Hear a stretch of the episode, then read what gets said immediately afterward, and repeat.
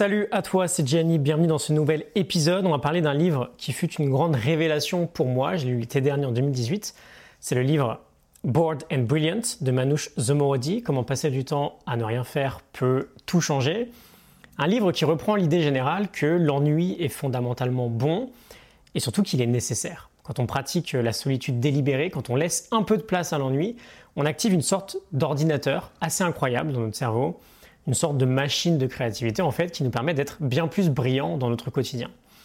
On va donc voir ensemble aujourd'hui 5 idées de ce livre en 5 bonnes minutes. Je suis sûr que si l'idée d'optimiser ta vie et d'atteindre ton plein potentiel te parle, cet épisode va te plaire. On se base évidemment sur la morning note que tu peux télécharger en description.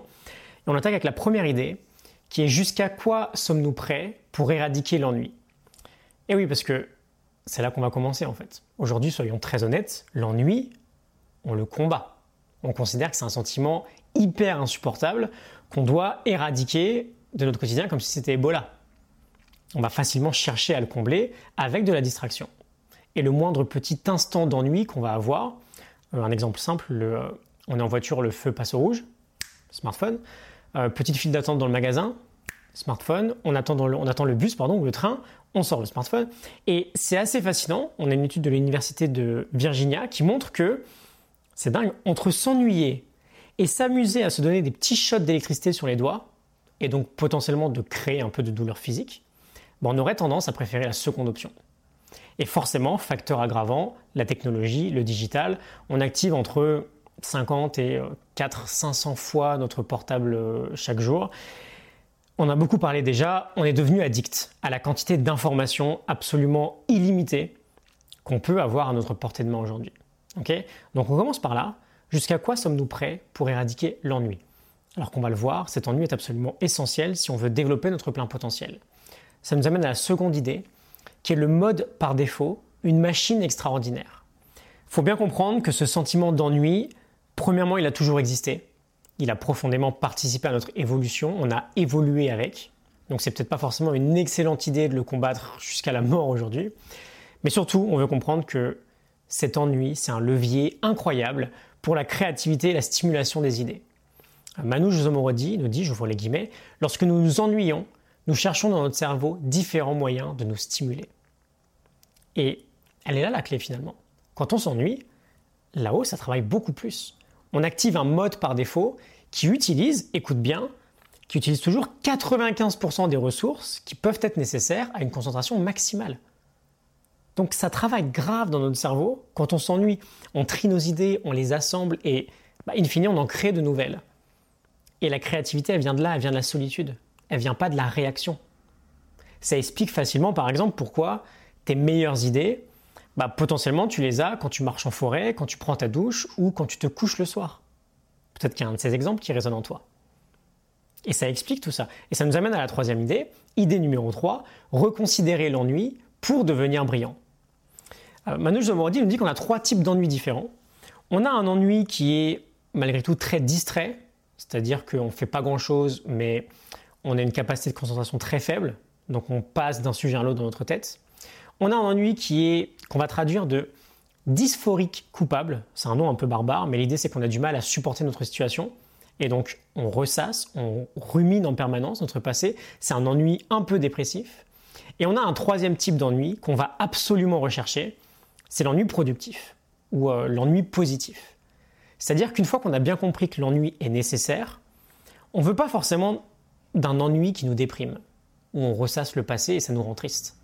On veut embrasser un type d'ennui beaucoup plus calme, beaucoup plus reposé, plus orienté, si tu veux, vers la pleine conscience, sur la méditation peut-être.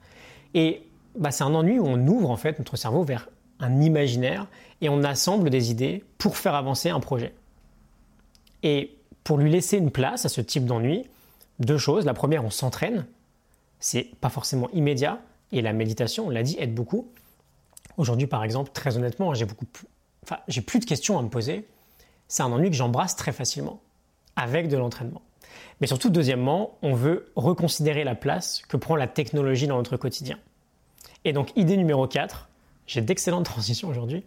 Idée numéro 4, améliorer notre relation à la technologie. On est très clairement, tu m'entends le dire en permanence de toute façon, en surconsommation de contenus digitaux aujourd'hui. Et si on veut aller taper dans ce super pouvoir, on se doit d'apprendre à mieux utiliser la technologie qui nous entoure. On n'a pas appris en fait. Elle nous a, été imposée dans notre lifestyle, sans qu'on se pose trop de questions. Et bien sûr, on a des outils formidables aujourd'hui. Ce sont eux qui me permettent de vivre de ce projet, et j'en ai bien conscience, et j'en suis très reconnaissant.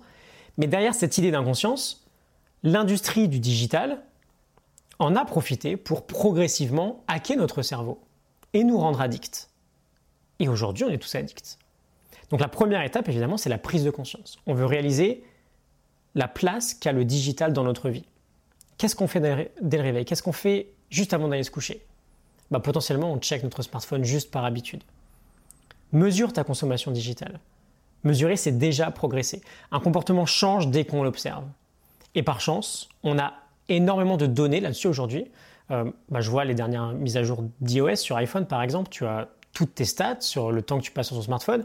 Je pense que c'est valable sur presque tous les, tous les smartphones. On veut réaliser ça. On peut suivre le temps passé et le nombre de fois qu'on l'active aujourd'hui. On veut prendre conscience de tout ça. Et enfin, cinquième idée, champ de vision et supprime cette app. On veut réaliser que la distraction, avant tout, c'est un choix. C'est un choix qui dépend de notre propre responsabilité. Travailler avec le portable face écran sur le bureau, c'est choisir finalement d'être distrait parce qu'inévitablement on sait qu'une notification va allumer notre portable. Et donc le simple fait de le garder hors de notre champ de vision supprime déjà tout un tas de signaux qui va nous pousser à l'utiliser. Au resto par exemple, il peut rester dans le sac plutôt que sur la table. Pareil au bureau, dans le tiroir ou dans la veste plutôt que collé à l'ordinateur par exemple. Et juste pour finir, Zomorodi met aussi le doigt sur l'idée qu'on a tous une application sur notre portable que nous utilisons beaucoup trop. En général, on sait très bien de laquelle on parle. Elle nous dit, on, en avait parlé l'été dernier, que si on passe ne serait-ce qu'une heure, une heure par jour, sur une app absolument inutile, juste par habitude, qui ne apporte rien de fondamentalement bon dans notre quotidien, bah une heure par jour, fais le calcul, c'est 4 ans à la fin de ta vie. Juste pour une petite heure par jour. Tu perds 4 ans. Et elle nous dit, croyez-moi, supprimez-la et vous survivrez. On a l'impression qu'on ne peut pas faire sans. Mais en fait, on peut très bien faire sans. Ça peut être une belle idée pour finir.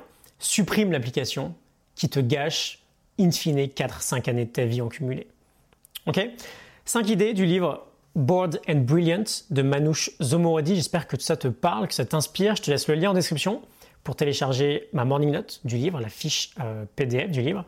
Et je te retrouve demain pour un nouvel épisode. Excellente journée à toi. À demain. Salut.